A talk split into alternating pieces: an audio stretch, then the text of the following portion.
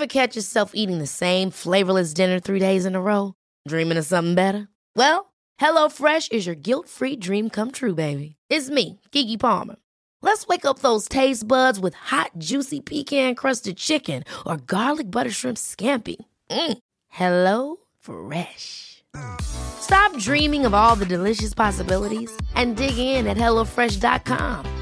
Let's get this dinner party started. Hey, I'm Ryan Reynolds. Recently, I asked Mint Mobile's legal team if big wireless companies are allowed to raise prices due to inflation. They said yes. And then when I asked if raising prices technically violates those onerous two year contracts, they said, What the f are you talking about, you insane Hollywood ass? F- So to recap, we're cutting the price of Mint Unlimited from $30 a month to just $15 a month. Give it a try at mintmobile.com slash switch. $45 upfront for three months plus taxes and fees. Promo rate for new customers for limited time. Unlimited more than 40 gigabytes per month. Slows. Full terms at mintmobile.com.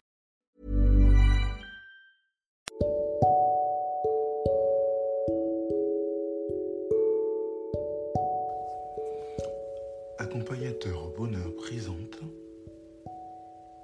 Anthony Rius, coach de vie.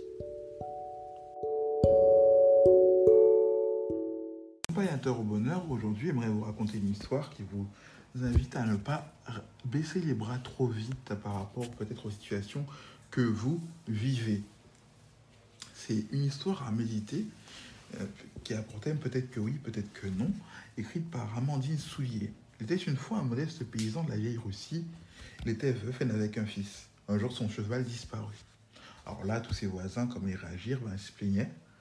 Ils le, plaignirent plutôt en disant qu'une bien triste chose était arrivée. C'était un gros malheur pour lui. L'homme répondit peut-être que oui, peut-être que non. Trois jours plus tard, son cheval revint accompagné de trois chevaux sauvages. Les voisins l'envièrent et lui affirmèrent Quelle chance tu as À quoi il répondit Peut-être que oui, peut-être que non. Son fils tenta d'en monter l'un des chevaux sauvages, tomba et se cassa une jambe. Donc, vous l'avez compris, son fils est monté sur un des chevaux, il tomba, il se cassa une jambe. Les voisins dirent Oh, Quelle malchance Peut-être que oui, peut-être que non, répondit une nouvelle fois le paysan. Et qu'est-ce qui s'est passé trois jours plus tard? Les huissiers du tsar vinrent chercher tous les jeunes hommes valides pour les enrôler dans l'armée, et le fils du paysan ne fut pas enrôlé. Quelle chance tu as, déclarèrent les voisins au vieux paysan.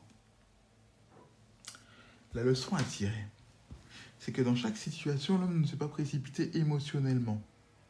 Il a voulu prendre du recul en se disant que peut-être que ça va tourner à un avantage ou un inconvénient. Ne nous emballons pas trop vite, quoi. Et du coup, finalement, il a eu raison de. Il n'a pas été dans la déception, euh, même si peut-être intérieurement, ça l'a quand même euh, peut-être euh, bouleversé à des moments, lorsque son fils s'est cassé la jambe, etc., ou même lorsqu'il a perdu son cheval. Mais au final, il a su garder un cap précis et euh, ne pas trop s'emballer. Et ça nous donne une leçon, c'est que parfois on voit qu'un bout, de notre- tout petit bout de notre réalité, de notre vie, et on ne sait pas à quoi vont être utiles les expériences, les, épreuves, les difficultés qu'on vit. Donc euh, c'est important de prendre le temps de considérer les choses, de ne pas paniquer, de pas, euh, comme, dit une maxime, hein, de ne pas s'inquiéter trop du lendemain, parce que le lendemain voilà, aura ses propres difficultés et des fois ses propres avantages. Donc voilà, là-dessus, euh, j'espère que ça vous a aidé à relativiser, que ça va vous aider à relativiser les choses, à avancer et à tenir bon face aux difficultés. À bientôt sur euh, Accompagnateur bonheur. Changez votre vie à tout jamais. Hey, it's Paige DeSorbo from Giggly Squad. High quality fashion without the price tag. Say hello to Quince. I'm snagging high-end essentials like cozy cashmere sweaters, sleek leather jackets, fine jewelry, and so much more. With Quince being 50 to 80% less than similar brands.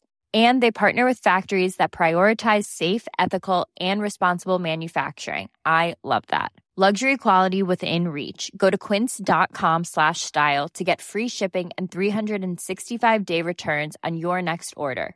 Quince.com slash style. Ever catch yourself eating the same flavorless dinner three days in a row? Dreaming of something better? Well, HelloFresh is your guilt-free dream come true, baby. It's me, Gigi Palmer. Let's wake up those taste buds with hot, juicy pecan-crusted chicken or garlic butter shrimp scampi. Mm. Hello Fresh. Stop dreaming of all the delicious possibilities and dig in at HelloFresh.com. Let's get this dinner party started.